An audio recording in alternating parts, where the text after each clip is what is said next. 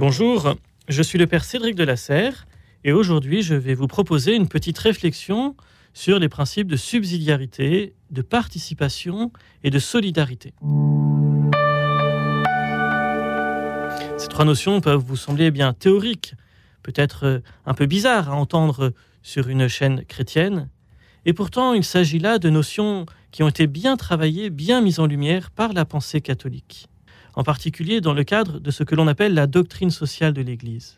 La doctrine sociale de l'Église, c'est toute la pensée que l'Église a essayé de déployer pour chercher à construire et à mettre en œuvre une société bonne dans laquelle l'homme puisse vivre bien, s'humaniser et même grandir en sainteté.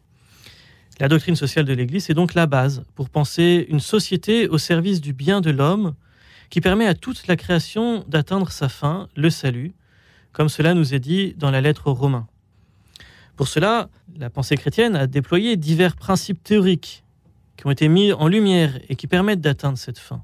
Probablement connaissez-vous quelques notions comme le bien commun, la justice, la destination universelle des biens?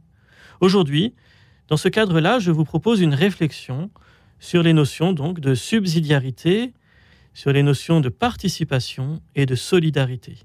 Ces principes, ils sont fondés à la fois dans notre foi chrétienne, c'est-à-dire à partir de ce que Dieu nous dit de lui, de nous, du bien, du monde et de la vie qu'il nous propose d'avoir.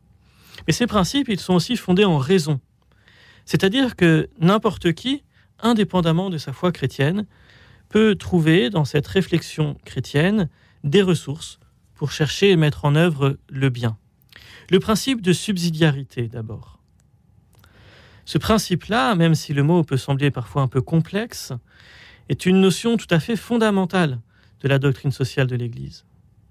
C'est un terme qui apparaît dès la première encyclique sociale, celle que l'on appelle Rerum Novarum, que Léon XIII a donnée à l'Église à la fin du XIXe siècle, en 1891. L'idée clé de la subsidiarité, qui était alors mise en lumière par Léon XIII et qui a été approfondie progressivement depuis, L'idée clé, c'est qu'il est impossible de promouvoir la dignité de la personne si ce n'est en prenant soin de la famille, des différents groupes qui constituent la société, des associations, des territoires, des réalités diverses, sociales, associatives, politiques, récréatives. C'est-à-dire que pour promouvoir la dignité de la personne, il faut avoir en tête le réseau des rapports entre toutes les réalités qui constituent la société, et il faut irriguer le tissu social qui constitue la base d'une communauté de personnes.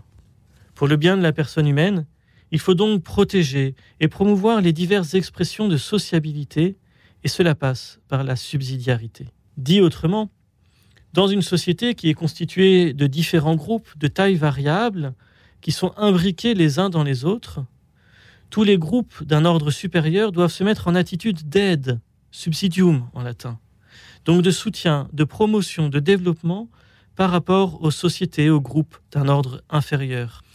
On peut lire cela dans un sens positif.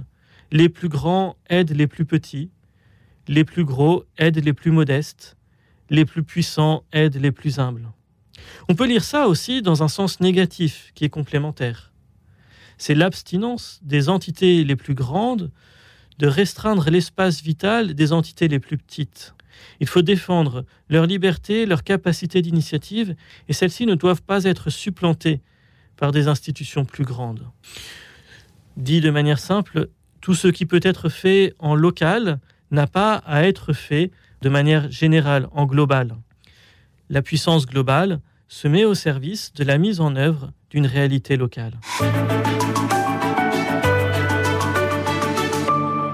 Ce principe de subsidiarité, donc, sert à protéger les entités plus petites, dont les personnes, des abus des plus grandes, dont l'abus de pouvoir est certainement le plus facile et le plus clair.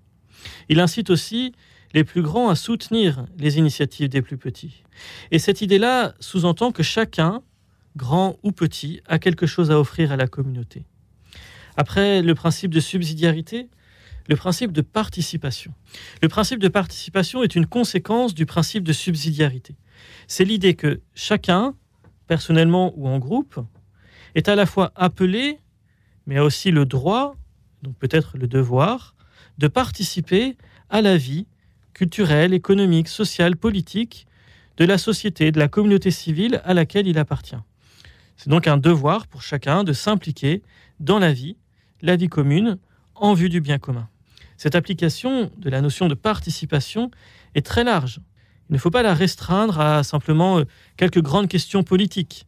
La participation, cela commence euh, dans sa cage d'escalier, cela continue dans son quartier, sa commune, son pays, et puis le monde entier et l'univers entier, la création aimée de Dieu. La participation, vous le comprenez certainement, met en lumière l'importance du lien politique entre les hommes et la démocratie comme un lieu de possible engagement de chacun, de participation de chacun pour la mise en œuvre du bien commun. Cette notion de participation demande une vraie attention pour tenir compte des contextes historiques et sociaux, des obstacles à dépasser, qui peuvent être culturels, juridiques, sociaux. Parce que la participation pourrait demeurer une belle idée un peu sur ces nuages. Or, elle doit être incarnée, vécue concrètement. Et cela demande des efforts et une attention de tous. Participation, subsidiarité, troisième notion qui peut fonctionner ensemble, la notion de solidarité. La solidarité, pour les chrétiens, prend son sens au regard de la sociabilité intrinsèque de la personne humaine. Les hommes sont des êtres qui vivent ensemble, qui s'épanouissent, qui s'humanisent ensemble. Le principe de solidarité sous-entend aussi que tous les hommes sont égaux en dignité, qu'il n'y a pas d'homme plus digne que d'autres, qu'il n'y a pas d'homme indigne. La solidarité, elle prend aussi son sens si on a conscience que nous avons à chercher tous ensemble le bien commun de notre société et que c'est à mesure que nous cherchons le bien commun que nous trouverons notre bien particulier. Et enfin, la solidarité peut avoir euh, une lecture, une compréhension plus spirituelle, puisque la solidarité, c'est cette idée que la fin de l'homme, la fin ultime, c'est le salut. Et qu'il y a une interdépendance entre tous les hommes et tous les peuples dans cette recherche commune. L'interdépendance entre les hommes et entre les peuples, nous en avons euh, des illustrations trop souvent, existe malgré la persistance de fortes disparités. Et cette interdépendance, en même temps qu'il existe des disparités entre tous, doit pousser à la solidarité.